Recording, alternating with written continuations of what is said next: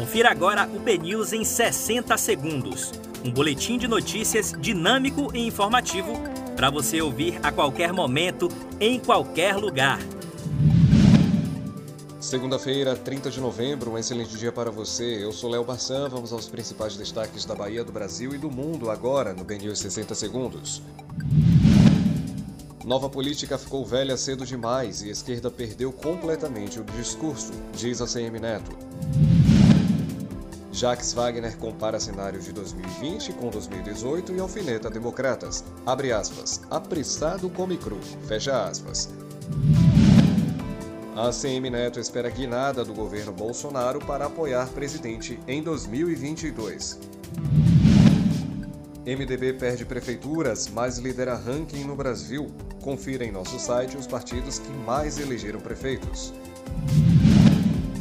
Apenas 12% dos eleitos para prefeituras neste domingo são mulheres, nenhuma nas capitais. Brasileiros relatam atrasos de meses para renovar passaporte em Portugal. Bahia registra maior número de casos ativos de coronavírus desde 29 de agosto. Moro assume diretoria de empresa que presta serviços judiciais à Odebrecht.